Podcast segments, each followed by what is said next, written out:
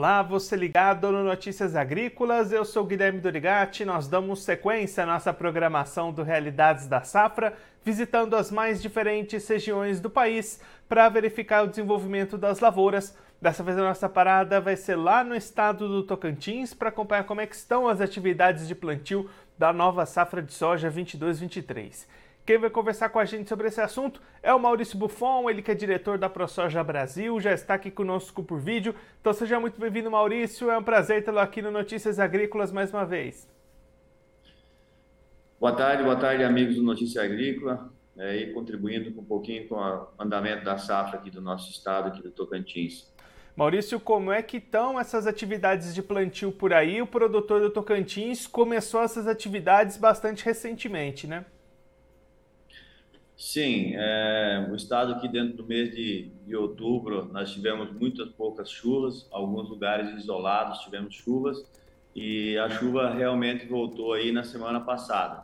Né? Na sexta-feira, quinta-feira da semana passada teve alguns episódios e aí na sexta-feira que teve uma chuva mais é, generalizada, então muitos dos produtores aí começaram aí o seu plantio aí dentro dessa janela. É, se nós analisarmos durante período, outros períodos, os últimos dois anos, nós estaríamos bem, bem mais adiantados. Mas numa média em geral do estado do Tocantins, eu diria que nós temos aí um pouquinho atrasado, mas também não é uma situação ainda é, de, de perca de janela totalmente, devido a nossa realidade é sempre plantar aí na segunda quinzena de outubro, né, até essa essa quinzena de, de novembro. Então, dentro desse contexto aí, nós temos sim atrasado o plantio, mas também numa janela é ainda numa realidade aqui para o Estado. E Maurício, quais que são as expectativas de vocês para esse ano em termos de área? A gente deve ter um aumento de área plantada com soja em Tocantins? Sim, o estado de Tocantins ele é um estado em franca expansão, né? Muitas áreas de pecuária aí ainda sendo transformado em lavoura. Então a gente sempre tem um aumento aí em torno aí acima de 5%, né? Então esse ano nós estávamos imaginando aí uma janela aí de, na faixa de 8% devido às grandes áreas aí que que foram incorporadas aí e preparadas para entrar no, no, plantio esse ano também, né? Então aumenta-se um pouquinho a área, a questão também é, da, das lavouras ficando cada vez mais preparada devido a esses aumentos. Todo ano o produtor aumenta um pouco, então as áreas subsequentes elas vão melhorando também o seu nível de produtividade. E aí, falando da produtividade, Maurício, que níveis são a, a média histórica aí para o Estado e para esse ano a gente pode esperar algo dentro desses patamares? É, o nível de produção aqui, ó, a média do estado aqui, nós temos dentro da média uma realidade do Brasil, né? Ah, o ano passado em torno de 53 sacos a 55 sacos é o que, que roda a média é, aqui dentro do estado. Temos áreas com maior potencial, mas devido tendo todas essas áreas com, com áreas novas, áreas sendo incorporadas, então puxa a média do estado sempre um pouquinho para baixo, porque essas áreas demoram dois a três anos para começar a atingir um nível é, bom de produtividade, né? E, e nesse ano não é diferente. Agora, nós fazer uma, uma análise de produtividade tem que andar um pouquinho mais para frente, né? Os investimentos foram feitos, é, devido aos fertilizantes estar bastante puxado o preço, o produtor ele manteve alguma coisa assim meio que no limite, né, para tentar produzir, mas também é, não usando altos níveis de, de, de fertilizante devido a esses custos muito caros. Com esse contexto, nós acreditamos que a média também fique aí é, nessa média, na, dentro dessa média aí do ano passado. Mas é, o mais importante, o que vai definir mesmo a média é o clima, né? Nós sabemos que a agricultura aí precisa de um clima favorável, a gente precisa de água agora, depois lá na colheita também tem que ter um pouquinho menos chuva, então esse contexto de produtividade é realmente quem vai, vai dar o tom aí de que vai se produzir, vai ser é, o clima aí dos próximos meses que define realmente, no meu ponto de vista, a produtividade. O produtor faz o dever de casa, faz as suas correções, lógico, como os custos muito caros, é, é onde pôde enxugar, onde pôde segurar um pouquinho, ele segurou, porque um ano muito complicado, muito difícil, né? E com as incertezas todas do mercado e mais ainda a incerteza aí dessa questão política do Brasil que hoje atravessamos. E pensando no calendário, Maurício, quando é que deve acontecer a colheita dessa soja aí no Tocantins? Olha, nós vamos começar a colheita mais ou menos dentro da dia 10, 15, né? De fevereiro aí que começa, devido a esses plantios agora aí, eles vão começar lá nesse, nesse calendário. Já vamos ter uma janela de segunda safra aí é um pouco mais apertada. Isso é um fato, é, né? Então a gente vai ter uma janela mais apertada. Essa semana, ela é uma semana muito crucial para o produtor, né? Então, é, quem conseguir plantar ainda até dia 10 ainda conseguirá aí é, fazer parte dessa de segunda safra com uma, uma, uma, vamos dizer assim, com mais segurança, né? Mas com todas essas incertezas, o produtor hoje está trabalhando meio que limitado. Muitas pessoas hoje estão é, olhando essa questão política do Brasil e realmente os trabalhos de campos não estão andando como precisava. Isso é um, é um fato aqui do Estado, né? Então a gente está com, com, muita cautela para ver o que, que vai acontecer nesse contexto aí de, de começar a colher e começar a planejar aí é, a segunda safra. E para a gente olhar um pouquinho para o mercado, Maurício, como é que o produtor aí do Tocantins entra nessa nova safra? As vendas avançaram ou a opção tem sido segurar essa comercialização?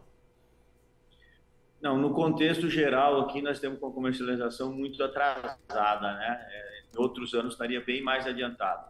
Devido a esses últimos, esses últimos anos aí, sempre quem vendeu antecipado aí conseguiu um preço é, menor que no disponível na hora de colheita então, num contexto geral, o produtor deu uma segurada nas vendas. Não sei se isso é bom ou não, mas é, com quem eu converso, com os produtores da ProSoja aqui do Tocantins, que a gente tem bastante convívio, a, a grande maioria aí comercializou bem menos é, que, o, que já tinha costumeiro de estar tá nesse momento do mercado aí comercializado. É, agora vamos ver o que, que vai acontecer com com esses preços né, de dólar, de, de mercado, o que, que vai acontecer para ver. É, é, um ano diferente, é um ano de muitas incertezas e cada vez deixa o produtor sempre mais é, frágil, né? Porque você sem ter uma certeza de faturamento, você fica aí é, à mercê de mercado de última hora. E isso não é bom para ninguém. Eu sempre costumo falar o bom é o produtor ter suas contas, os seus, os seus travamentos de custo aí e entrar na safra aí com um planejamento mais adequado. Mas esse ano, aqui no estado, muitos deixaram de fazer esse, esses travamentos devido né, ao que vinha acontecendo nas últimas safras. E agora, com, com toda essa questão política aí, as incertezas aumentaram muito. Maurício, muito obrigado pela sua participação, por ajudar a gente a entender melhor esse cenário inicial de safra aí no estado. Se você quiser deixar mais algum recado, destacar mais algum ponto para quem está acompanhando a gente, pode ficar à vontade. É, quero agradecer o Notícias Agrícolas aí por nós poder passar o que está acontecendo aqui no estado, né? E botar um ponto de interrogação aí para todo o setor produtivo, né? Esse momento que nós estamos passando aí da política, eu acredito que que o, que o produtor numa, num produtor, enfim, toda quem está nos escutando, cidadão brasileiro, precisa é, entender um pouquinho, buscar, ver o que está acontecendo é, dentro do país e participar. Eu acredito que é um momento único que, de repente, nós não vamos ter mais oportunidade de, de próprios manifestos que está acontecendo. Então, vamos buscar informação, vamos buscar se aproximar das entidades, de quem quem está aí é, nos comandos da cidade e fazer sua parte como cidadão brasileiro. Um grande abraço aí, os amigos do Notícia Agrícola, a todos que nos acompanham. Maurício, mais uma vez, muito obrigado. A gente deixa aqui o convite para você voltar mais vezes, a gente seguir acompanhando o desenvolvimento dessa safra no estado. Um abraço, até a próxima. Obrigado. Esse, o Maurício Buffon, ele que é diretor da ProSoja Brasil, conversou com a gente para mostrar como é estão as atividades de plantio da safra de soja 22-23 lá no estado do Tocantins. Maurício destacando que essas atividades já estão atrasadas, trabalhos de semeadura começaram mesmo na última semana em função da demora para a chegada das chuvas e agora essa o, próxima semana deve ser crucial para o avanço dessas atividades, inclusive já pensando na segunda safra de milho de 2023, produtor já apreensivo e o Maurício destacando que esse plantio da soja precisa acontecer até por volta do dia 10 de novembro, para ainda garantir boa janela para a segunda safra lá no ano que vem. Assim como os trabalhos de plantio, a comercialização também está atrasada lá em Tocantins. O Maurício destacando o receio do produtor, que nos últimos anos fechou negócios antecipados com valores menores do que os que encontrou durante a colheita. Então, nesse ano, a opção tem sido segurar um pouco mais essa comercialização e apostar nesse avanço das vendas somente durante a colheita, que deve começar lá em Tocantins por volta dos dias 10 e 15 de fevereiro. Bom, eu vou ficando por aqui, mas você aproveite para se inscrever no canal do Notícias Agrícolas no YouTube. Você pode acompanhar os nossos vídeos, as nossas entrevistas. Também mande o seu like, deixe a sua pergunta, o seu comentário, interaja conosco e com a nossa programação. Você também pode clicar no sininho, assim você ativa as notificações e fica sabendo de todas as novidades do Notícias Agrícolas. Eu vou ficando por aqui, mas a nossa programação volta daqui a pouquinho. Então continue ligado no Notícias Agrícolas.